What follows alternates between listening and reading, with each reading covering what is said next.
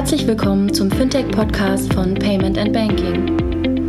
In unserem wöchentlichen Podcast sprechen wir mit interessanten Köpfen aus der Branche über unsere Hauptthemen Fintech, Payment, Banking und Mobile. Hallo und herzlich willkommen zur 251. Ausgabe des Fintech-Podcasts von paymentbanking.com. Es ist März das heißt, der Februar ist vorbei ähm, und wir haben uns ja jetzt angewöhnt, dass wir dank der lieben Vorarbeit von äh, Christina Casalla vom Payment Banking Team ähm, die News des Monats besprechen. Und die bespreche ich natürlich wie immer mit dem lieben André. Hallo André. Hallo Jochen, ja, du nervst fast schon mit den ganzen News immer, dass wir das wieder besprechen müssen. Aber du hast ja recht, wir haben es versprochen, also halten wir es ein. Äh, genau, und äh, wir haben ja auch wahnsinnig gutes Feedback bekommen. Das bekommst du auch immer, bekommen und ich auch wieder. Das ist eine, eine wunderbare eine Stunde ähm, Durchgehen ist der relevanten Nachrichten und wenn man das dann angehört hat, braucht man sich eigentlich gar nicht mehr um die ganzen Newsletter kümmern. auch, auch wenn es ex post ist. ist ja manchmal noch viel spannender. Genau. Ähm, bevor wir anfangen, kurz der Dank an unsere lieben Sponsoren, die das alles äh, hier möglich machen. Erst der Sponsor, äh, die Kollegen von Mastercard, die dann auch nachher nochmal kurz ähm, mit den Inhalten äh, kommen, mit dem neuen CEO, Mastercard Internationales Payment Scheme, aber reden wir gleich über den neuen deutschen CEO. Und äh, der andere Sponsor ist Avato. Mal ehrlich, Finanzthemen sind kompliziert. Als zuverlässiger Partner steuern wir euch durch die komplexe Welt des Fraud- und Riskmanagement, Payment und Financing und Forderungsmanagement, damit ihr euch auf euer Kerngeschäft konzentrieren könnt, denn das hat vollkommene Aufmerksamkeit verdient. Avato Financial Solutions, your backbone for growth. Vielen Dank, Avato. Hast du eigentlich den Podcast gehört, den Joel gemacht hat in den letzten Tagen zum Thema Podcast-Werbung? Nee. Hatte ich euch in die äh, in Slack geschickt, kann ich auch allen Hörern mal empfehlen. Also Joel von Digital Kompakt hat einen Podcast gemacht, nur komplett, äh, ja einen Podcast gemacht, komplett zum Thema Podcast-Werbung, ja. in dem er mal beschrieben hat, welche Arten der Podcast-Werbung es gibt, also selbstgesprochene Spots, ähm, vom Host gesprochene, ähm, wo die Spots in der Regel kommen, am Anfang, in der Mitte und am Ende. Hat nochmal erklärt, für wen Podcast-Werbung was ist und dergleichen. Das war super, ähm, weil er auch ein paar Begriffe, ich weiß gar nicht, ob er sich die selber ausgedacht hat oder ob das mittlerweile auch Fachbegriffe sind, äh, benutzt hat. Also wie zum Beispiel der Spot am Anfang heißt, wie er in der Mitte heißt, wie er am Ende heißt, wie es heißt, wenn der Host, so wie du, gerade die Werbung spricht und dergleichen. Hat ein paar Tipps gegeben, auch für Werbetreibende, wann Podcast-Werbung das Richtige ist und äh, hat auch nochmal ziemlich deutlich gesagt, dass zum Beispiel die gesprochene Werbung, 1-0 für die Bayern, ähm, die gesprochene Werbung, ähm, die am effektivsten, effektivste Werbung ist und ähm, ein Spot zum Beispiel viel schneller weggeschaltet wird. Und dass zum Beispiel die Werbung in der Mitte, wenn man in der Mitte, Mitte einen Werbespot macht, in der Regel diejenige ist, die bei den Leuten ähm, am meisten hängen bleibt, weil am Anfang gerne nochmal geskippt wird am Ende auch schon, ehrlich gesagt, relativ viele Leute draußen sind, weil das normal ist im Podcast, dass man halt ähm, im Laufe der Zeit immer wieder Hörer verliert. Aber in der Mitte, wenn man halt einmal im Flow ist, eigentlich der Werbespot, sollten wir uns mal merken für unsere eigenen Werbespots, also in der Mitte nochmal einen einstreuen, ähm, die effektivsten sind, äh, weil die Leute da nicht skippen. Also, ah, okay. kannst du also wirklich äh, interessanter Spot, äh, interessanter Spot, Quatsch, Schwachsinn. Interessanter äh, Podcast von, äh, von Joel. Natürlich ein bisschen Eigennutz, hat er auch selber gesagt, aber für uns natürlich auch wunderbar nutzbar. Und weil uns ja auch immer wieder Werbetreibende fragen, soll man den Spot aufnehmen oder nicht? Ähm, oder soll man halt ähm, das von uns sprechen lassen zum Beispiel? Und äh, ganz, ganz interessant zu hören. Also jetzt Werbung für einen anderen Podcast äh, in der Sache. Äh, äh, wenn ich da mal kurz mal reingehen möchte, äh, reingehen darf, ähm, hat er auch was gesagt, wie äh, quasi gesprochene Werbung funktioniert? Also das, was ich jetzt gerade eben gemacht habe, versus. Ja, viel besser. Ähm, Nee, aber versus, versus quasi freie Diskussion zwischen dir und mir. Hast du schon mal was von Avato gehört? Und hast du übrigens letztes Mal deine Mastercard genutzt? Weil da gibt es ja bestimmt auch Möglichkeiten zwischen einfach einer, einer freien Diskussion über einen Werbepartner versus einem vorgesprochenen Marketing-Claim. Oder hat er das nicht gemacht? Äh, nee, hat er nicht gesagt. Okay. Äh, aber generell ist halt jegliche Art der Integration des Werbetreibenden in den äh, Podcast die deutlich bessere Variante. Also insofern ist wahrscheinlich das, was du gerade beschrieben hast, die hohe Kunst der Werbung. Okay, okay. Ja klar, da geht natürlich das, das Vertrauen des Podcast-Hosts über auf den Werbepartner. Ja, und du kannst es nicht skippen, weil das ja plötzlich mittendrin ist. Also das ja, muss genau, man auch nochmal genau. sagen. Also das ist ja, da kommt ja nochmal hinzu. Äh, jetzt das, sind wir aber gerade abgeschweift, geschwiffen, wie sagt man? Ja, wie auch immer. Abgesch Lass uns, lass uns beim Thema Werbung bleiben, nämlich ganz kurz über die Backs und Transactions sprechen. ja, gerne. Also ähm, die Banking Exchange ist ja dieses Mal nicht im Oktober. Ich hoffe, dass es trotzdem so gutes Wetter ähm, sein wird, wie wir das bisher bei den Bexen im Oktober immer hatten. Oder September, Oktober war es ja bisher immer. Dieses Mal die Becks im Juni und langsam aber sicher füllt sich das Programm. Ähm, ich komme manchmal ein bisschen durcheinander, wer jetzt äh, auf der Becks ist und wer auf der Transactions ist. Ähm, aber ähm, füllt sich langsam aber sicher. Ne? Also äh, ganz gute, ganz gute Speaker, die wir mittlerweile schon announcen konnten. Ähm, und auch die ähm, Anmeldungen werden gerade immer mehr für die Backs. Wir sind noch nicht ausverkauft, aber wir, wir kommen schon echt in eine, in eine gute Range an Gästen. Und auch die Bewerbungen sind, äh, die ja immer noch möglich sind, werden auch gerade immer mehr. Du hast, glaube ich, gerade auch nochmal da durchgeguckt, wer sich jetzt gerade wieder beworben hat. Ne? Ja, ja. Also wir sind noch knapp 100 Tage. Ich, jetzt habe auch ich mich endlich mal gekümmert um mein Panel und jetzt sind die ersten Zusage von meinem Corporate Banking Panel äh, bekommen. Äh, da müsste auch im nächsten zwei Wochen das dann auch dicht gemacht werden. Und dann habe ich, glaube ich, ein ganz gutes ähm, Corporate Banking Panel äh, zum Thema komplexe B2B Corporate Banking Produkte äh, getrieben von Fintechs. Also vielleicht mal ganz kurz, viele Leute, ähm, die es noch nicht wissen, ähm, die, ähm, die Banking Exchange findet dieses Jahr statt, ähm, boah, Datum gucke ich gleich nochmal, am 9. Juni, den ersten Tag. Und es geht los mit ähm, Security bei Banken und Fintechs, äh, dann relativ viel über Neobanks, wo wir halt ein paar verschiedene Neobanks eingeladen haben. Dann das Thema New Work und digitale Jobs. Ähm, dann äh, sind wir sehr stolz darauf, den Tom Sadowski ähm, gewonnen zu haben als Speaker. Das ist derjenige, der das Buch über den App Store gerade rausgebracht hat, also ehemaliger ähm, Apple-Mitarbeiter, ähm, wo jetzt gerade Diskussionen darüber stattgefunden haben, ob Apple es schafft, das Buch, ähm, äh, wie sagt man dazu, verbieten zu lassen. Ne? Mhm. Ähm, also zum Thema App Store Confidential.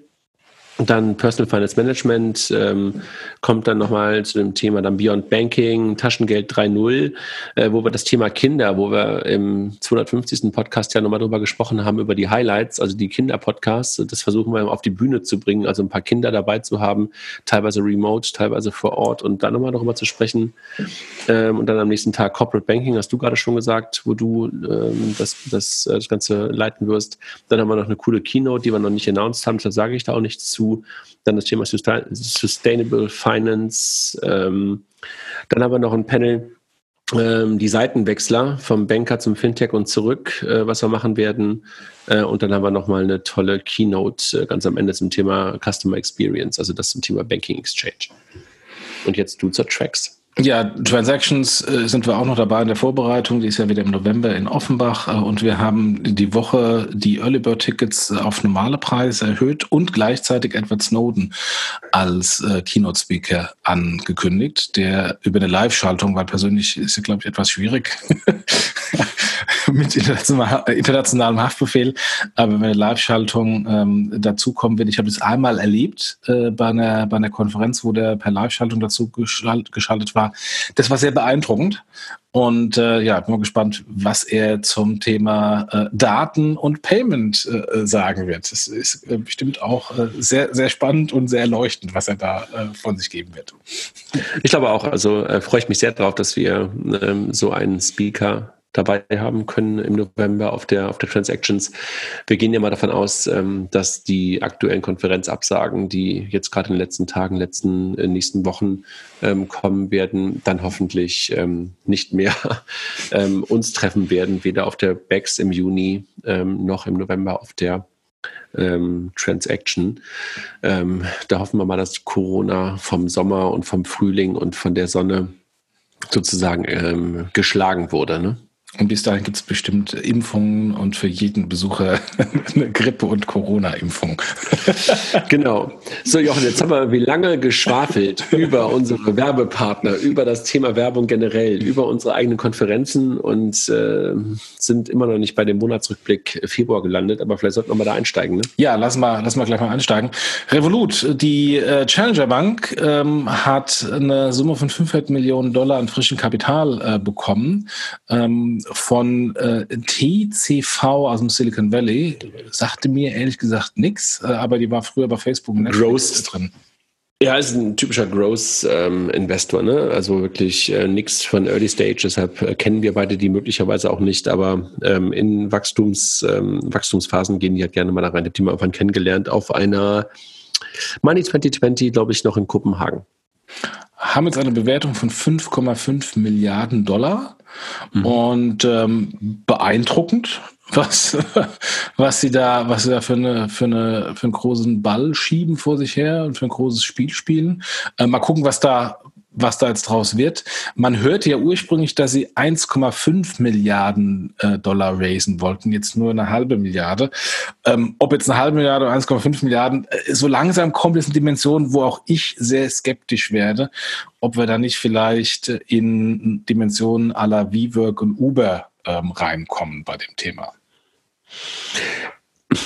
Also ich bin ja bei Revolut ähm, auf der einen Seite immer beeindruckt darüber, was da international passiert und gleichzeitig äh, finde ich für mich nie den Use Case. Also es ist ja mal ein bisschen doof, dass man auf sich selber guckt, aber da das ja eigentlich ein Retail-Produkt ist, denke ich auch immer so, eigentlich müsste ich ja für mich auch was darin finden. Ich kenne viele in unserem Umfeld, die totale Fans sind. Ich, wie gesagt, habe es für mich noch nicht so richtig entdeckt. Ich bin auch nicht so der große Fan der App, weil die irgendwie viel zu überfrachtet aus meiner Perspektive, aus meiner Perspektive ist aber absolut Hochachtung dafür, wie viele Kunden man halt äh, hat gewinnen können.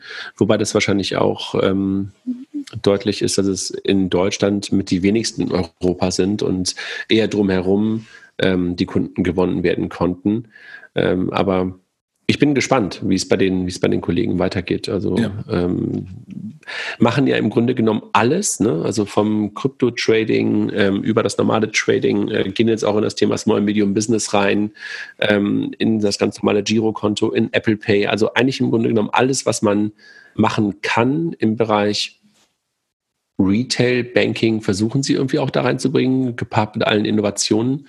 Ähm, so richtig fokussiert erscheint mir das nicht immer, ähm, aber sie haben Erfolg. Also Chapeau dafür. Ja, wobei ich muss natürlich sagen, sie, sie versuchen im Bereich der Innovation mehr als die Kollegen von N26, über die wir jetzt gleich noch sprechen werden, ähm, weil da ist dann doch immer noch nur, nur noch 15 Konto und eine Karte. Also nur in Anführungsstrichen. Ähm, aber da ist Revolut schon auf der Produktseite deutlich innovativer und aggressiver unterwegs. Heißt nicht, lange nicht, dass sie dann auch alles machen, äh, langfristig äh, und nicht vielleicht auch mal was ausprobieren. Aber sie unterscheiden sich da auch sehr stark von N26. Äh, ja, du sagst gerade innovativ, hast du natürlich auf eine gewisse Art und Weise recht und gleichzeitig wirkt es auf mich manchmal ein bisschen beliebig und wenig fokussiert, aber ähm, das ist ein anderes Thema. Aber über das Thema N26, N26 und ähm, deren mangelnde Produktinnovation haben wir ja auch, glaube ich, beim letzten News-Podcast oder war da auch immer schon mal, äh, schon mal gesprochen, ne, weil ich ja auch darüber gejammert habe, dass mir so ein paar Sachen äh, wie die Fotoüberweisung oder sowas irgendwie auch gefehlt haben. Bleibe bei N26. N26 sagt dabei äh, zu Großbritannien, äh, zieht sich zurück aus UK aufgrund offizielle Aussage des äh, Brexits und der Tatsache, dass sie dann äh, in UK eine eigentliche äh, eigene neue Lizenz bräuchten und das dann nicht machen werden. Da gab es natürlich dann auch gleich in den verschiedenen Blogs und äh, Podcasts und äh, sonstigen die Kommentare, dass das nicht daran liegt, weil sie die Lizenz nicht haben äh, ähm, oder nicht haben wollen, sondern eher ähm, aufgrund des harten Wettbewerbs der britischen Challenger-Banken und N26 in UK eigentlich nie richtig abgehoben habe. Äh, vielleicht liegt es an beiden. Ich wage nicht irgendwie mich da zu positionieren, aber ähm, das waren damals so die ersten Reaktionen auf, auf diesen Rückzug. Es gab einen ganz guten Podcast dazu in den letzten Tagen von der Kollegin von Bits äh, und Pretzels gemeinsam mit oder mit Valentin, Valentin Style von N26. Äh, in dem es auch sehr stark darum ging. Und Valentin hat nochmal ähm, genau das wiederholt, was du auch gerade gesagt hast, dass es für sie natürlich der Brexit jetzt nicht wirklich überraschend kam, aber die Folgen in der Härte für sie dann doch ein bisschen überraschend war, dass sie halt die Banklizenz, die sie ansonsten in Europa nutzen konnten, für sie nicht ähm, einfach portierbar war und es auch keinen äh, Fast Track ähm, geben konnte in UK, die bestehende Banklizenz relativ einfach in UK sozusagen nicht zu passporten, aber möglicherweise zu kopieren oder wie man das nennen mag. Das gab es nicht und so haben sie sich entschieden. Und wahrscheinlich ist es natürlich irgendwo schon eine Business-Entscheidung, ne? die dann Aufwand und Ertrag ähm, sich in, ähm, in, in, ein vernünftiges ähm, Verhältnis gesetzt äh, wahrscheinlich ja nicht so dargestellt hat, dass man halt weitermachen wollte in UK. So ja, klar. Ja, das ergibt ja auch Sinn. Also von daher ähm, haben sie wahrscheinlich die, auch die Entscheidung sich nicht einfach gemacht. Genau. Bleiben wir bei den Challenger Banken, kommen wir zur nächsten, nämlich Holvi. Holvi sagt anders als N26 Hello to Great Britain. Ähm, und zwar Holvi ist ja eine Challenger Bank für Selbstständige, also ein bisschen vergleichbar mit, mit Contest und, und, und Penta. Ähm, expandiert nach UK ähm, und, äh, und sieht sich da äh, gut positioniert, da sie eben genau den anderen Weg als N26 beschreiten. Interessant, ne? Also, weil Holvi ja momentan eigentlich auch immer mit ähm, seiner E-Money-License, glaube ich, aus ähm, Finnland über ganz Europa ähm, eigentlich unterwegs ist und äh, keine eigene richtige Banklizenz hat, sondern äh, diese E-Money-License, wenn ich mich recht entsinne, ähm, aus Finnland. Ob die dann ausreicht in UK, äh, müsste man vielleicht nochmal checken. Habe ich jetzt leider nicht getan im Vorfeld des Podcasts. Ähm, aber interessant. Ähm, natürlich ein bisschen anderer Ansatz und möglicherweise der Wettbewerb auch nicht ganz so groß wie für N26 mit den Retail-Challenger-Banken. Ähm, aber also ich finde ja immer wieder interessant, wie Holvi immer weitermacht. Ne? Also man muss ja ganz ehrlich sagen, ist ja kein wirkliches ähm, Start-up mehr. Ne? Gehören ja mittlerweile zur BBVA, nachdem sie irgendwann übernommen worden sind. Ähm, aber sie funktionieren scheinbar auch weiterhin unter der eigenen Marke innerhalb der BBVA und sie expandieren weiterhin. Also insofern finde ich weiterhin echt ein Chapeau, was die Kollegen da machen, weil ähm, ja, obwohl sie von einem Konzern übernommen worden sind, ähm, haben sie weiterhin auch diese Eigenständigkeit und diese, ja, die Marke beibehalten und es fühlt sich immer noch an.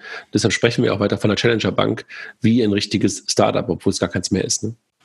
Ja, vielleicht, äh, wenn man da noch so eine andere deutsche Challenger Bank, eine alte Challenger Bank sieht, äh, die Fidor, ähm, vielleicht ist das dann der Gegenentwurf, äh, wie man sowas managt als Großkonzern, Bank, Großkonzern mit so einem, mit so einem ehemaligen Start-up versus wie man es eben nicht managt.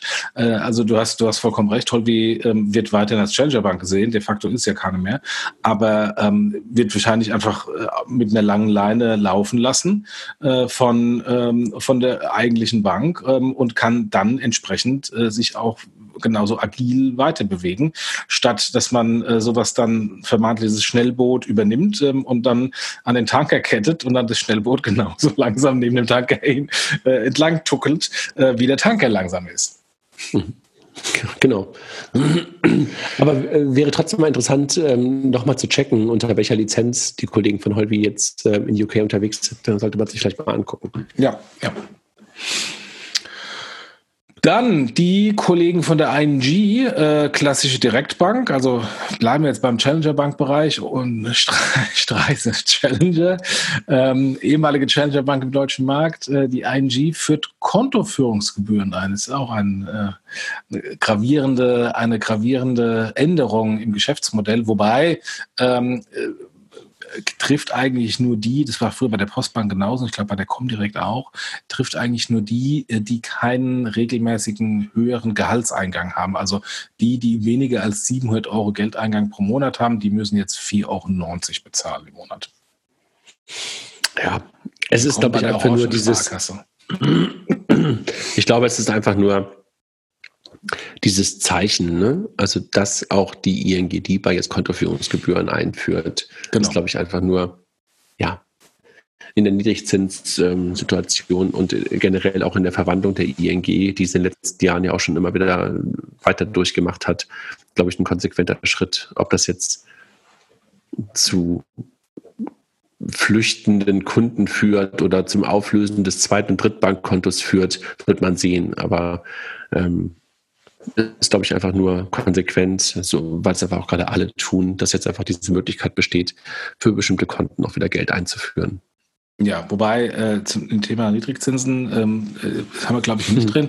Äh, die Commerzbank, Commerzbank, hat ja ähm, 100 Millionen ähm, Ertrag, 5 Prozent des Zinsertrags oder Zinsergebnisses ähm, über negative Zinsen generiert. Also sie haben jetzt ein Geschäftsmodell äh, gefunden von den negativen Zinsen. Ich wette aber, dass äh, das Bashing äh, von Seiten äh, der, äh, des Vorstands gegenüber der EZB, dass der Niedrigzins doch so schlimm ist, weitergeht, auch wenn man ein schönes Geschäft Geschäftsmodell gefunden hat. Aber das nur als Kommentar ja. von der Seite. Ja, aber das ist ja auch nur ein Bereich, wo man dann plötzlich Geld mit verdienen kann, weil ansonsten hat es ja auch noch weitere Auswirkungen. Ja, ja, ich weiß, ich weiß, ich weiß. Also insofern ist das ja sozusagen ein bisschen zu kurz gesprungen.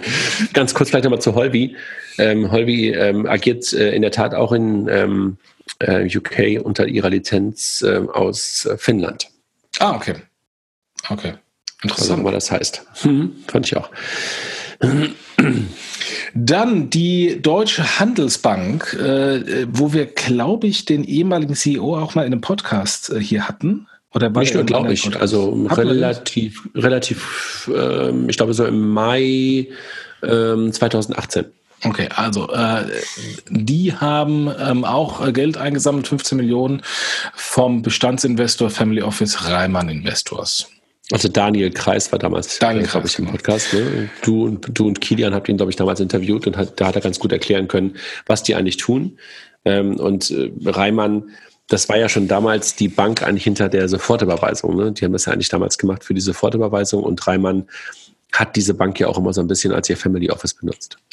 Ja, und, ähm, und haben dann nach dem Exit von Sofortüberweisung an Klarna äh, die Bank so ein bisschen umgebaut ähm, im Venture Debt Bereich, also sehr stark äh, E-Commerce, Art Venture Debt äh, äh ähm, für die Unternehmen, die keine klassischen Kredite bekommen, aber eben keine Equity-Finanzierung haben wollen.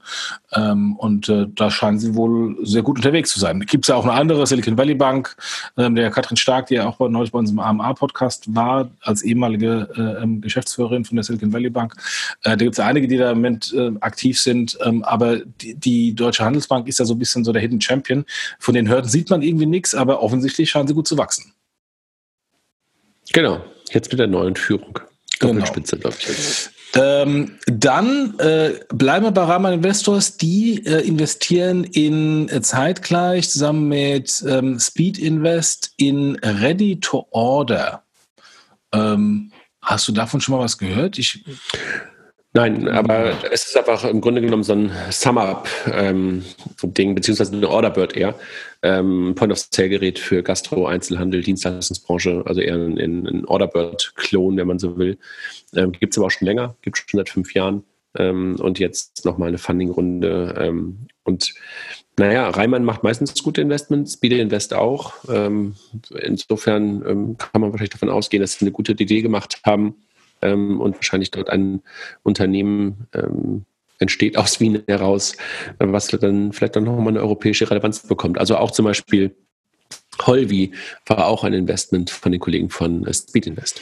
Ja, wobei ich jetzt äh, bei dem, bei dem Bereich äh, ehrlich gesagt ein bisschen skeptisch bin, weil ja, gut, Gastrofix gab es jetzt ein Exit und, ähm, und Orderboard gibt es auch, aber was unterscheidet dann ein Spätkommer äh, in den Markt von denen, die schon da sind? Ich glaube, es gibt immer noch eine ganze Menge Longtail und da ist immer noch unglaublich viel Business drin. Ne? Also wenn du dich irgendwie umguckst, umguckst, natürlich hat jetzt ein SumUp eine ganze Menge an Terminals dahingestellt, aber die Kassensysteme sind einfach, ähm, glaube ich, teilweise echt immer noch super, super alt. Also ich glaube, da kannst du noch eine ganze Menge gewinnen, wenn du halt einen vernünftigen, eine vernünftige Salesforce aufgebaut bekommst. Mhm. Ähm, dann kannst du da, glaube ich, echt immer noch relativ gut gewinnen. Und die andere Frage ist, ähm, vielleicht geht Ready to Order ähm, auch einen anderen Weg ähm, und geht nicht zum Beispiel jetzt nach Deutschland oder in die Schweiz oder sowas, sondern geht halt eher den ähm, manchmal aus Österreich ähm, gehen den Weg in Richtung Central Eastern Europe. Und äh, wenn du dann darüber nachdenkst, eher in Richtung ähm, äh, Kroatien und, und, und ähm, Rumänien, Bulgarien, Ungarn, Tschechien, Slowakei und sowas zu gehen, hast natürlich auch nochmal eine ganze Menge an, an Ländern und auch an Gastronomie und auch an Einzelhandel, die vielleicht heute noch nicht ganz so digitalisiert sind. Und ähm, das könnte ich mir dann auch vorstellen. Hm. Dann gehen wir weiter. Fino. Ohne das irgendwie, ohne, das Ach, zu, zu, ohne zu wissen, was die, was die da wirklich tun. Was sie genau machen. Okay. Ja. Genau. Dann gehen wir weiter. Die Kollegen von Fino, Kontowechselservice, äh, die ja auch schon ganz lange im, ähm, im Fintech unterwegs sind, äh, aus Kassel kommen ähm, und äh, da so auch so eine kleine Success-Story ohne äh, Venture-Kapital äh, hingelegt haben, beteiligen, beteiligen sich bei Anybill, ähm, ein Kasseler Fintech, ein zweites Kasseler Fintech. Nee, stopp. Ähm, äh, Fino ist das Kasseler Fintech, sorry. Mhm. Äh, bei Anybill ähm, und Anybill, wo die sitzen, keine Ahnung, steht hier nicht, äh, die haben eine App für einen digitalen Kassenzettel entwickelt. Äh, was natürlich im Moment äh, im, im Kontext der, der Bon-Nutzung äh, oder der Zwangsbon-Nutzung und äh, der, äh, der Diskussion darum, ob das jetzt sinnvoll ist oder nicht sinnvoll ist, ähm, eine, eine, eine gute Lösung darstellt. Ob das dann auch skaliert etc., muss man dann sehen. Ähm, ich finde, ähm, diese, diese ganze Bon ähm, äh, Thematik hat nie, also gefühlt für mich, nicht dazu geführt, dass ähm, es in irgendeiner Weise Startups gab, die das massiv skaliert haben, diese, diese Diskussion äh, hin zu elektronischen Bons. Ähm, das, ich sehe immer noch die Papierdinger dann jeden Tag ähm, beim Ausdrucken. Absolut. Also ähm, Anybill ähm, habe ich auch schon ein paar Mal vorher gehört, weiß aber auch ehrlich gesagt nicht mehr genau, wo sie wirklich herkommen. Ich komme aus Regensburg. Ähm, Lea Frank, Tobias Gubo als Gründer. Ähm, Gibt es, glaube ich, auch schon etwas länger. Ähm, äh, aber möglicherweise schaffen sie auf die Art und Weise ähm, gemeinsam mit Fino, die einen ganz guten Vertriebsansatz haben, beziehungsweise ganz gute Vertriebserfolge haben und ganz gutes Netzwerk aufgebaut haben, so mit, mit, äh, mit, mit Florian in den letzten Jahren. Vielleicht schaffen sie es damit dann ganz gut, äh, den nächsten, die nächste Stufe zu zünden. Also Florian macht ja gerade da einen ganz spannenden Move. Ne? Also neben dem eigenen Bauen von, von Unternehmen, was er in den letzten Jahren eigentlich immer gemacht hat, ist es ja, glaube ich, mittlerweile die zweite Beteiligung, die sie eingegangen sind. Äh, neben mhm. Anybill haben sie sich ja auch noch beteiligt an diesem ähm, Rechnungsunternehmen aus Lübeck, ähm, die halt in der Lage sind, diese ganzen ähm, Rechnungen aus der Cloud herauszuziehen und dann zu verknüpfen mit Kontoumsätzen und sowas. Ähm, ganz in, interessante in, ähm, Entwicklung. Also vielleicht sollten wir auch nochmal irgendwann äh, Florian nochmal einladen. Wie es da bei denen gerade so weitergeht, ähm, bei, bei, bei Fino war, das ist ja jetzt hier auch eine Beteiligung, die sie eingegangen sind. Haben sie die übernommen? Nee, ne? Haben sich, glaube ich, nur Nee, beteiligt, beteiligt. Ja, ja, spannende Entwicklung. Die Frage auch, wie man sich beteiligt. Ob mit Geld oder mit wie auch immer. Dann ähm, die Berliner Sparkassen Nee, steht aber nicht. Das ist, falsch. ist falsch. Die Berliner Volksbank. Ähm, genau. die Berliner Volksbank hatten äh, einen VC-Fonds aufgelegt mit ein paar kleineren Genossenschaftsbanken äh, in Höhe von 100 Millionen Euro mit Fokus auf Fintech und PropTech ähm, unter dem Namen VR Ventures. Ähm, jetzt, ähm, die waren ja bei dir mal ähm, investiert bei äh, Figo. Aber mhm. das war damals über Redstone, also diesen äh, White ist das Label gleiche. Ja, ja, es, es ist weiterhin das gleiche. Also es war ja auch der, also bei uns war beteiligt äh, Berliner Volksbank Venture, ähm, in der Tat auch unter dem Namen Berliner Volksbank Venture. Aber dieser Berliner Volksbank Venture ist im Grunde genommen ähm, supported von Redstone. Also Redstone hat ja ähm, das Geschäftsmodell, dass man auf der einen Seite äh, teilweise ein bisschen eigene Beteiligung macht, aber vor allen Dingen für Corporates, ähm, deren VC-Arm ein bisschen managt und ähm, teilweise mehr, teilweise weniger. Für die Deutsche Bahn, glaube ich, haben sie das auch gemacht. Ähm, und sind jetzt, glaube ich, auch die ähm, Unterstützer für diesen neuen Volksbanken-Venture-Arm. Ähm, das finde ich echt eine interessante Entwicklung. Ich habe das äh, damals ein bisschen begleiten dürfen. Ähm, insofern als äh, die Kollegen, das war lustig, ähm, weil normalerweise kennen wir beide das ja, dass wir auf Fundraising-Tour sind. Und irgendwann fragten mich dann die Kollegen von der Berliner Volksbank, ähm, ob ich sie möglicherweise bei ihrem Fundraising unterstützen könnte in Richtung der anderen Volksbanken. Und dann gab es mal so einen Informationstag, ähm, wo sie aus ihrem Portfolio ein paar Unternehmen ähm, haben präsentieren lassen, ähm, um dann halt auch zu zeigen, was sie mit dem Geld bis dahin aus der Berliner Volksbank und dann zukünftig halt auch der anderen Volksbank Volksbanken tun wollen, tun werden und was daraus wird. Dann haben wir damals präsentieren können oder dürfen, sollen, wollen, können, müssen. Ähm, und das fand ich ganz interessant. Und ich glaube, den Ansatz ähm, finde ich stark. Also man kann natürlich darauf warten zu sagen, der BVR oder die DZ Bank als zentrale Einheiten machen irgendwas. Ähm, oder aber, so wie die Berliner Volksbank, die ja auch die größte Volksbank im Verbund sind, wir treten selber was los und versuchen dann ähm, den Beweis anzutreten, dass es funktioniert und holen dann halt weitere Willige ins, ähm, in, in dieses Spiel hinein. Und genau diesen Weg sind sie jetzt gegangen. Also ähm, interessant. Also 100 Millionen ist natürlich kein Riesenfonds. Ähm, aber für diese Early-Stage-Phase, die sie eigentlich machen wollen, ist es jedenfalls ähm, erstmal ein bisschen Kriegskasse ähm, und das zu verteilen auf ähm, verschiedene Volksbanken und nicht bei einer zu haben, ist natürlich auch nochmal eine Risikoverteilung. Ganz gut. Ja, und wir müssen natürlich auch sehen, dass wir das dem, sowohl im VR-Bereich als auch im Sparkassenbereich die zentralen Einheiten jetzt ähm, ohne äh, bitte Entschuldigung, wenn jetzt äh, hier äh, Volksbanker und Sparkässler zuhören, jetzt nicht die Speerspitze des Unternehmertums und der Innovation sind. Ähm, ich bin froh, dass du das sagst und nicht ich das sage. sonst wirst du gleich wieder gefrügelt. Nee, aber, genau. aber die, die ähm, einzelne Bank, also die Primärbank vor Ort, natürlich ähm, im, im harten Wettbewerb mit äh, den anderen Banken steht. Ähm, und von daher äh, solche Themen natürlich vielleicht auch anders sieht als jetzt äh, eine zentrale Einheit, die über Umlagen finanziert wird, ohne jetzt da zu tief reinzugehen und zu sehr zu bashen. Von daher finde ich das sehr gut, dass jetzt da so eine Primärbank mal nach vorne prischt ähm, und einfach mal Fakten schafft ähm, und, ähm, und da vielleicht auch äh, Erfahrungen sammelt, äh, die man dann auch in der Gruppe ähm, positiv weitergeben kann. Absolut. Also äh, und äh, da kann man auch noch mal ganz kurz einen Namen nennen oder drei Namen nennen. Also der Timo Timo Fleig ähm, macht das Ganze jetzt und ähm, der Andreas Laule ist immer derjenige, der da mit ihm das gemeinsam macht. Beide echt gute Typen, die ich ja dann habe auch kennenlernen dürften. Und dahinter steckt ähm, der Vorstand ähm, und das ist der ähm, boah Scheiße, jetzt habe ich gerade den Namen vergessen. Äh, gleich komme ich wieder drauf. Während du ihn googelst, mache ich doch einen kleinen Werbespot, mein Lieber. und probier mal diesen Mitten-Podcast-Spot. lieben Dank an Avato Financial Solutions, Your Backbone for Growth und lieben Dank an Mastercard. so, hast also du den Namen? Erste, nee, ich habe hab auch nicht gegoogelt, sondern ich habe einfach in meinem Kopf weiterhin gegoogelt. Ähm, Carsten heißt er auf jeden Fall und ich, ich suche ihn weiter, während, während du zu, zur nächsten News kommt, kommst. Ähm, die ja in Richtung der Sparkassen geht. Carsten Jung heißt er übrigens. Okay, gut. Scheiße. mein, Nam mein, Namensgedächtnis ist so schlimm. Entschuldigung. Herr Jung, danke. Ähm, Jomo, bleiben wir bei den Sparkassen. Jomo ist ähm, gestorben, wobei dann doch nicht haben richtig das, gestorben. Haben, haben, wir darüber nicht schon gesprochen in letzten News? Ähm, keine Ahnung, steht aber jetzt hier drin ähm, als ähm, äh, News des Februar. Äh, aber wir haben, wir haben ja über Jomo schon ähm, sehr ausführlich äh, gesprochen in äh, den letzten Jahren. Ist mir sehr begleitet ähm, und es soll jetzt keine eigenständige ähm, App mehr sein äh, als eigenes Konto, sondern äh, im Grunde ja, eine verschlankte Version. Es gab ja auch bei Finanzszene ähm, ein, ein Artikel über äh, die Probleme bei der ähm, ähm, Finanzinformatik, da waren auch die DKB-Geschichten äh, und dass Jomo irgendwie zur Chefsache erklärt wurde und dann doch irgendwie nicht zur Chefsache gemacht wurde Wieso? oder wie auch immer. Ist doch, ist doch eine Chefsache, ist vorbei. Gut. ähm, auf jeden Fall ähm, viel, viel Geld, viel Geld und viel Erfahrungskurven äh, gemacht worden und schade. Ich finde es wirklich schade, weil man war ganz, ganz vorne dabei zum recht, richtigen Zeitpunkt.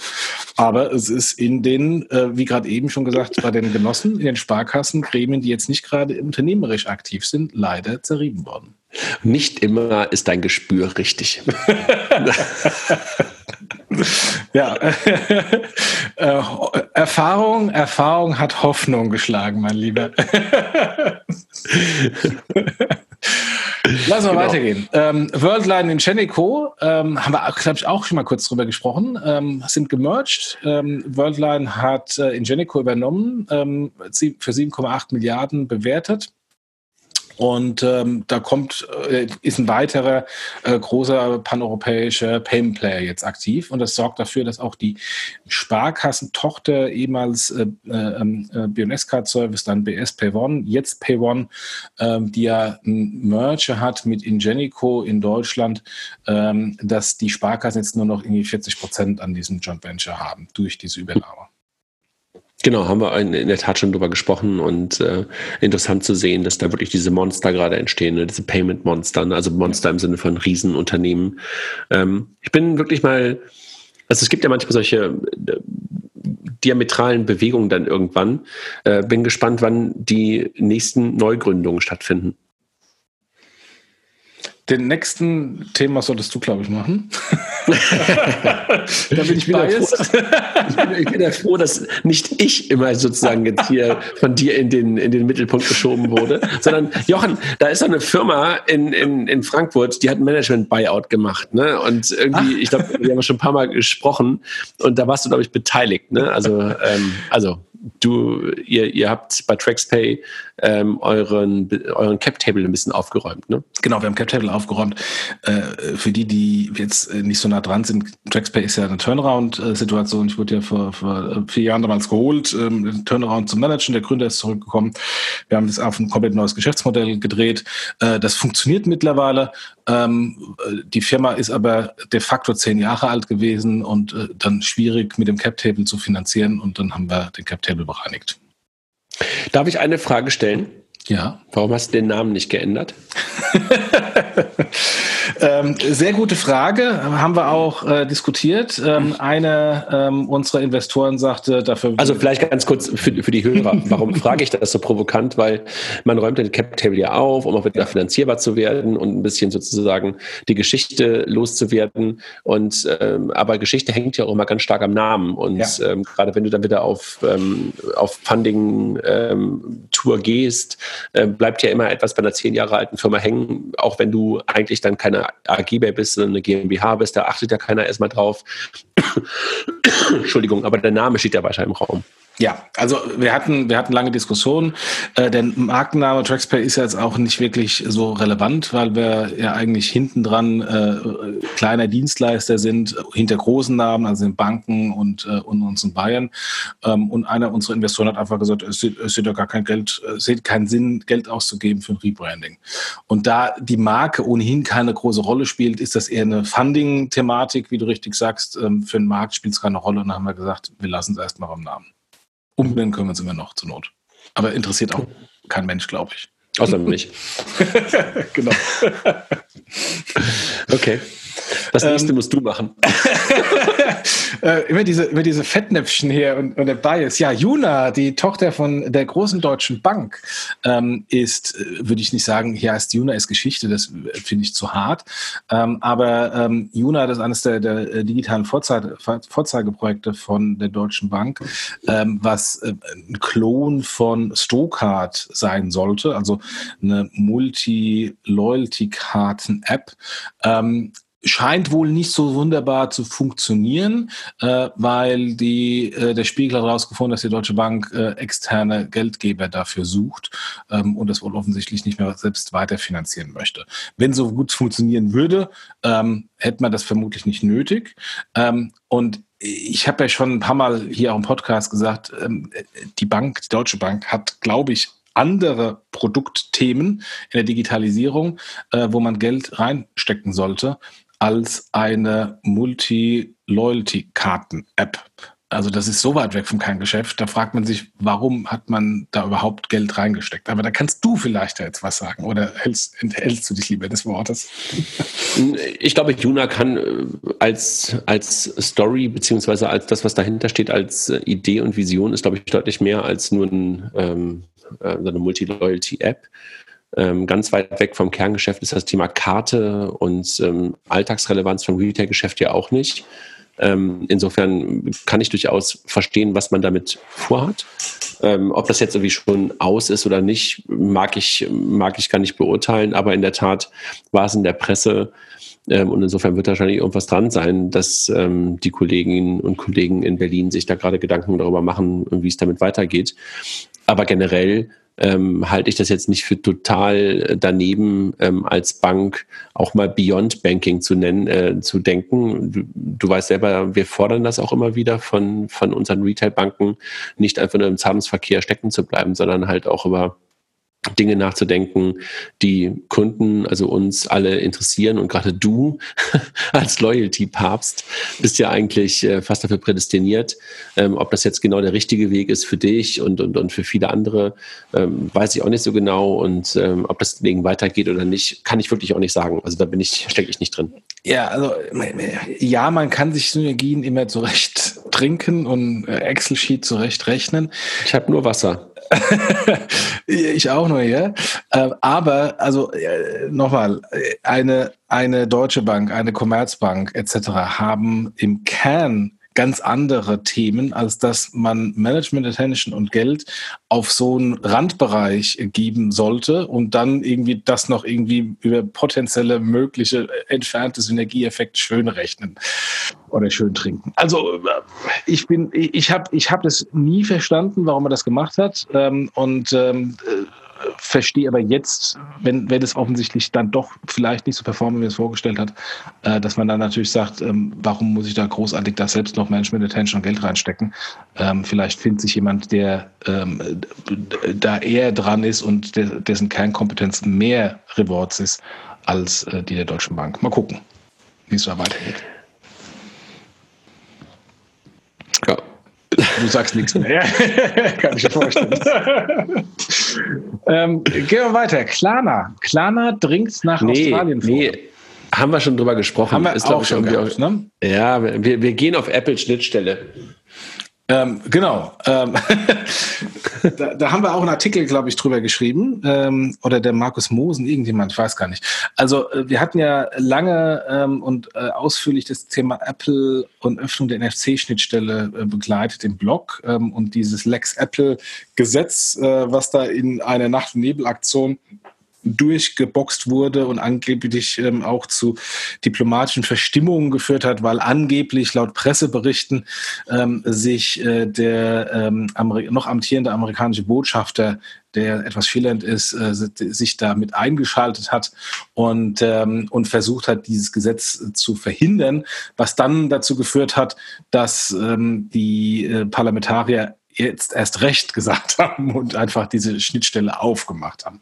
Ähm, und Apple ist natürlich da der erste Schritt, aber da ging es, äh, wenn man, wenn man äh, den Parlamentariern zuhört, äh, ging es eben nicht nur exklusiv um Apple, sondern da ging es auch um die Alexas und die Google Homes, also quasi geschlossene proprietäre Systeme zu öffnen, dass da ähm, eben nicht nur die großen Big Tech Player ähm, aktiv sind. So viel zur Geschichte. Ähm, und die Lobbyisten von Banken und Sparkassen, die sich natürlich wie Bolle gefreut haben, als das aufgemacht wurde, ähm, die ähm, signalisieren jetzt mittlerweile, dass sie eigentlich gar kein Interesse mehr haben, die Schnittstelle aufzumachen, weil ja Apple Pay wunderbar funktioniert und die Kunden das so angenommen haben. Und vermutlich, was auch das, was wir lange vorher gesagt haben, der Aufbau eines einer eigenen Mobile Payment App für iOS jetzt in direkter Konkurrenz mit Apple Pay vermutlich nicht mehr so attraktiv ist für den Kunden und nicht mehr so auf großes Interesse beim Kunden stößt. Weshalb man jetzt zwar einen Lex Apple Pay hat, aber es da tatsächlich nicht einsetzen wird. Vielleicht ist es einfach nur so ein Ding gewesen, was wir nicht verstehen, was in der Zukunft noch eine Relevanz bekommt, ähm, weil man halt sagt, man brauchte das als wichtigen Baustein, dass man halt diese Infrastruktur geöffnet bekommt, dass es gar nicht um NFC ging, sondern um viel mehr. Vielleicht sind wir einfach nicht schlau genug, um das zu verstehen, was da passiert ist, Jochen.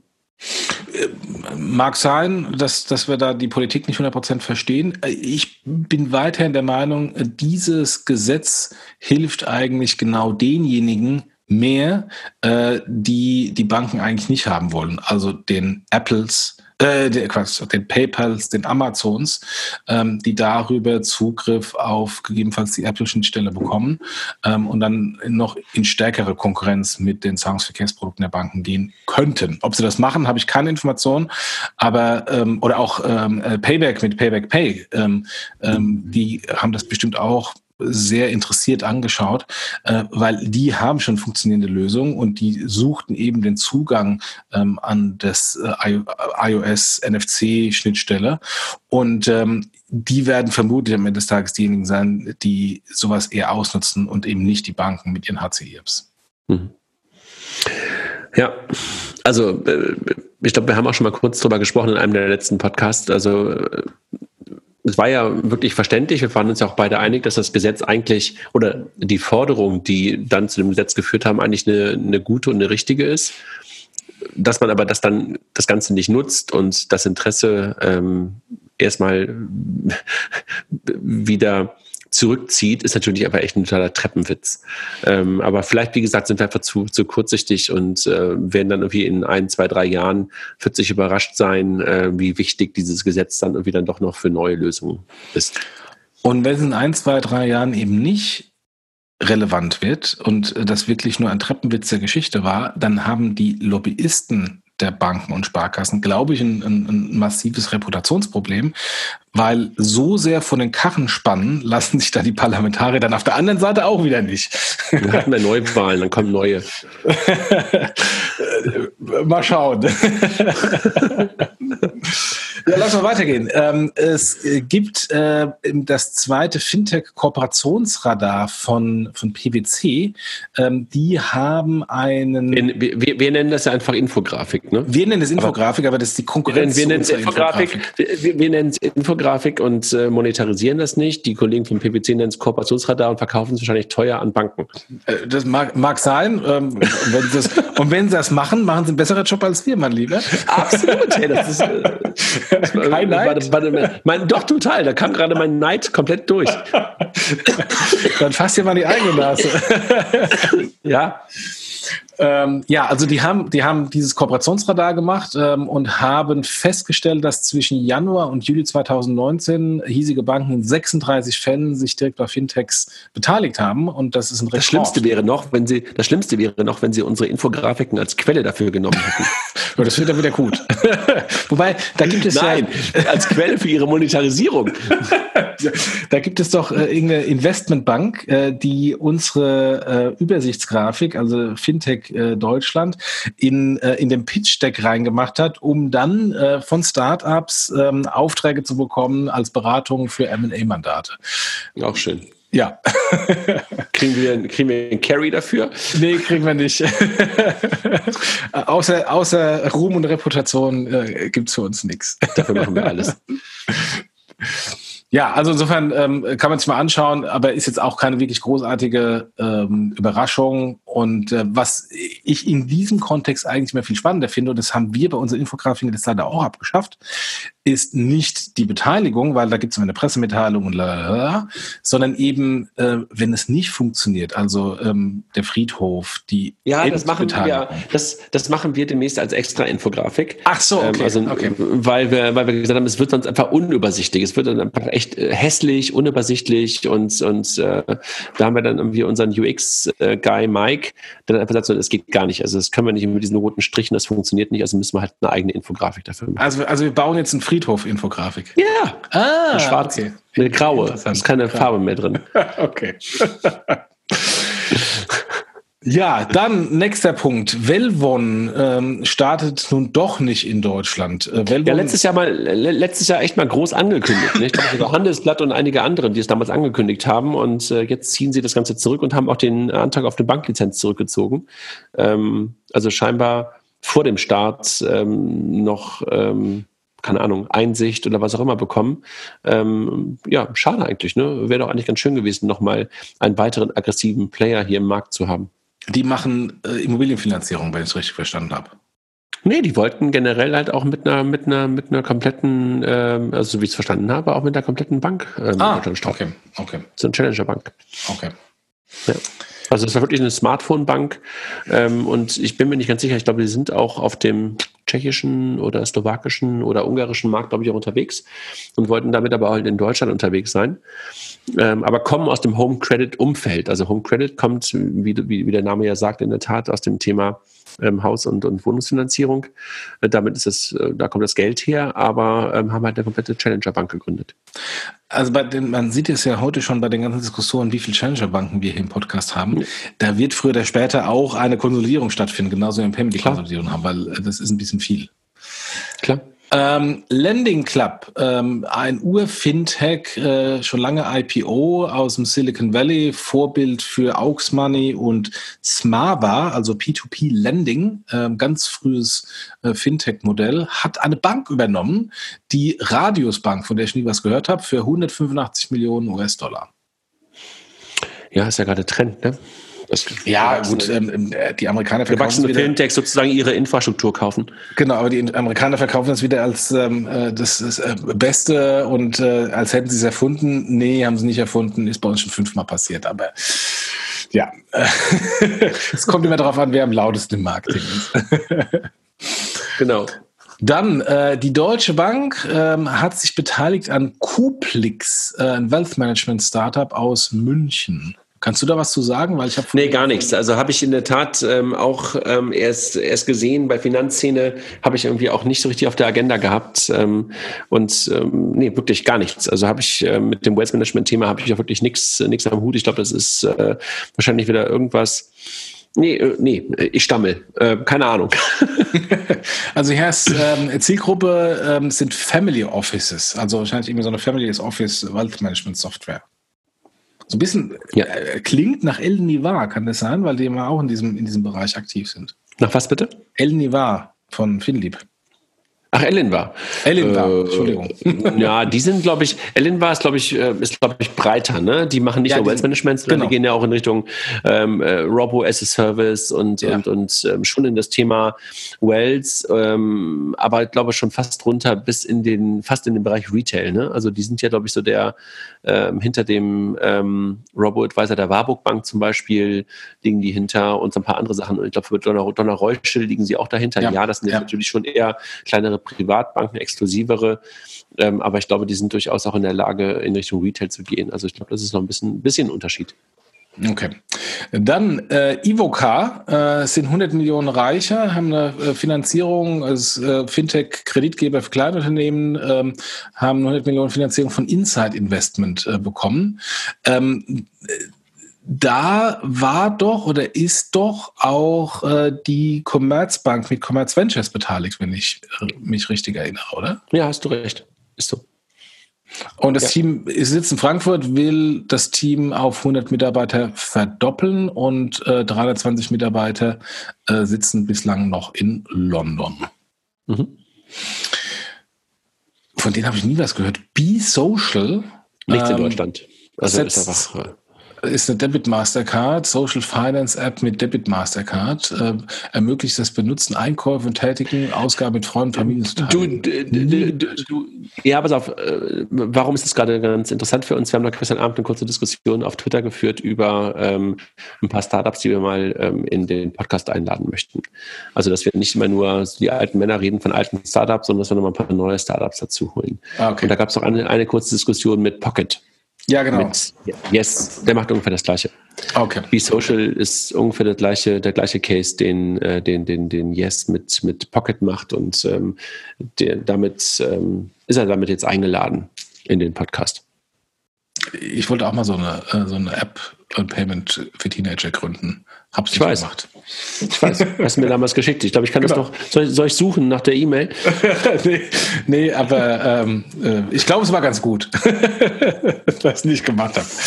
Ähm, das war im Jahr 2013 oder 14.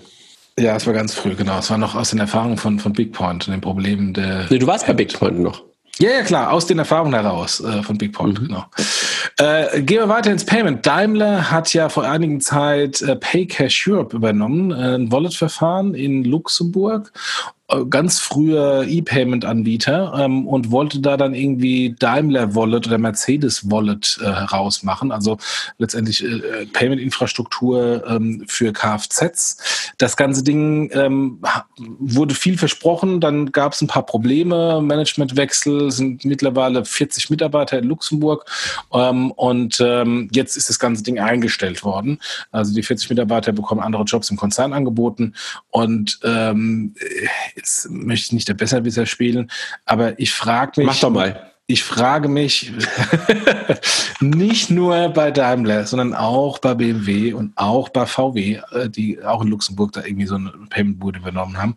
Was zur Hölle ist denn tatsächlich die Kernkompetenz, ähm, dass sie da unbedingt äh, großartig diese Startups übernehmen müssen und das alles in-house machen müssen? Warum können sie es denn nicht irgendwie an spezialisierte Anbieter abgeben, äh, die sich da besser mit auskennen. Warum müssen sie da extra investieren? Aber vielleicht auch wieder wie bei den anderen Themen sind wir einfach nicht, ähm, sehen wir nicht das gesamte Bild. Ähm, und ja. Ich kann mich daran erinnern, dass der Gründer von, ähm, von Paycash damals mit mir auf dem Bitkom Payment Kongress dann irgendwann mal auf der Bühne war. Und da waren sie gerade ganz stolz, weil sie übernommen worden sind von Daimler und hatten ganz große Ziele. Und dann standen wir, saßen wir gemeinsam auf der Bühne. Naja, schon länger her jetzt. Ja, also ähm, schade für die Mitarbeiter, ähm, schade auch für fürs Geld, was da rein investiert wurde. Ähm, ja, mal gucken, wie es weitergeht. Äh, Daimler hatte, glaube ich, auch andere, andere Themen, äh, die sie im Moment im Thema mit Tesla äh, lösen müssen. Da ist sowas auch nur äh, Problem und Management Attention und Geld, was man eigentlich nicht haben will.